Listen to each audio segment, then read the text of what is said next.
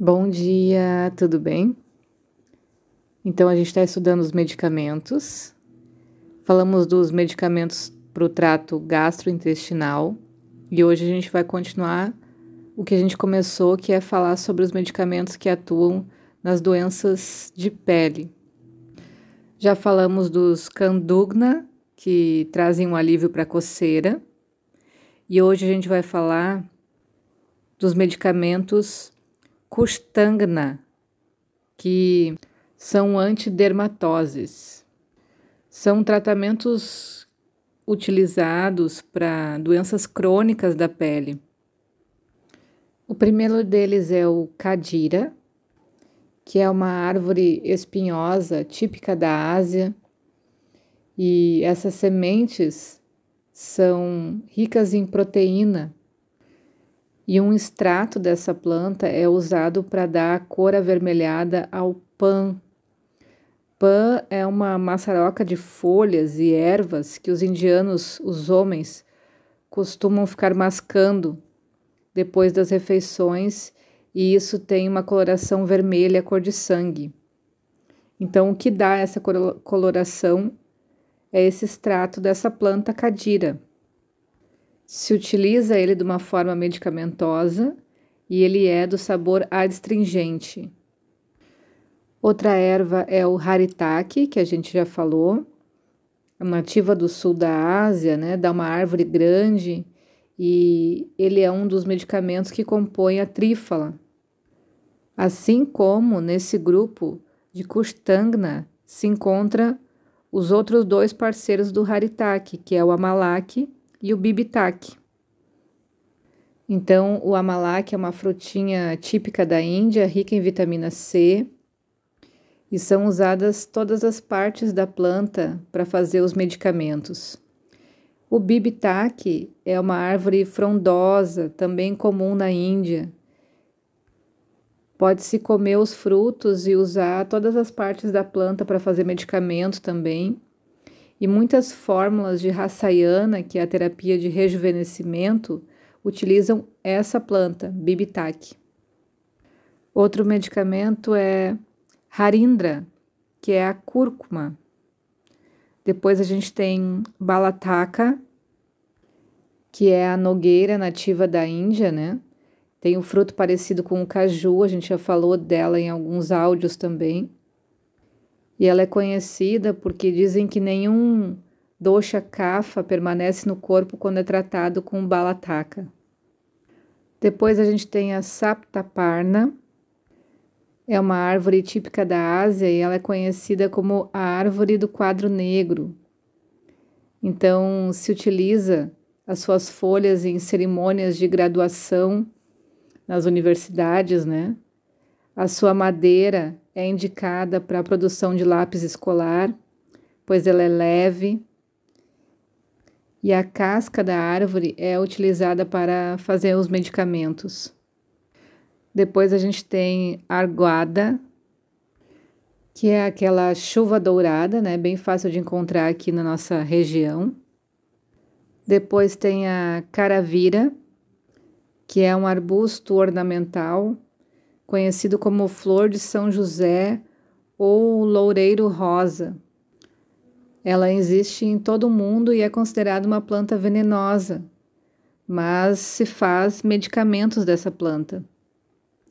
Depois, nesse grupo, tem a vidanga, que a gente já falou sobre ela, é a falsa pimenta preta. E as folhas de jate. Jate é o nosso jasmim comum ou jasmim poeta, muito fácil de encontrar também no Brasil. É uma trepadeira com as folhas pequenas e florzinhas brancas, bem perfumadas. Uma curiosidade que ela é a flor nacional do Paquistão. Depois desses medicamentos para doenças de pele, a gente tem o grupo chamado Várnia, que promovem a tez, a firmeza na pele. A gente começa pelo sândalo, depois tem Nagakeshara, que é uma árvore grande, típica da Ásia, com pequenas flores brancas. uma madeira leve também, e é conhecida pelo óleo de tamanu. A próxima é a padmaca. É um tipo de árvore cerejeira, típica da Ásia. Seus frutos é o que são consumidos, né? E a goma da árvore é útil também para fazer medicamento. As sementes também podem ser consumidas cruas ou cozidas. Depois a gente tem casa, que é o famoso capim vetiver. A gente conhece bastante o óleo de vetiver, né? Então é o capim nativo da Índia também. Seguindo, a gente tem o Yastimadu, que é o nosso alcaçuz. Depois a gente tem a mangista, que é uma planta nativa da Europa e ela é cultivada por causa do pigmento vermelho que se encontra nas raízes. O nome popular dela é rosa de garança. Depois a gente tem a sariva, que é uma planta típico, típica da Índia, é um arbusto e as raízes secas substituem a nossa salsa parrilha. E por último desse grupo tem a Xira vidari, que é uma planta parecida com a batata doce, mas ela cresce como uma videira e é nativa da África. O próximo grupo de doenças para a pele é, é o Darda prachamana, que são anti-urticerial, ou seja, medicamentos para alívio da urticária. O primeiro deles é Tinduka, que é uma planta típica da Ásia e é parecida com um caque, é o tipo de um caque. Depois a gente tem Priala, que é uma árvore que produz sementes comestíveis, né? e tem um sabor parecido com amêndoa e é utilizada na culinária indiana. Aqui também a gente relembra a badara, que é aquela jujuba seca, uma frutinha vermelha, né? Também comum no sul da Ásia. Repete aqui também a cadira, que é essa árvore espinhosa, típica da Ásia, que traz a cor avermelhada para fazer o pão que é aquelas folhas que os indianos ficam mascando.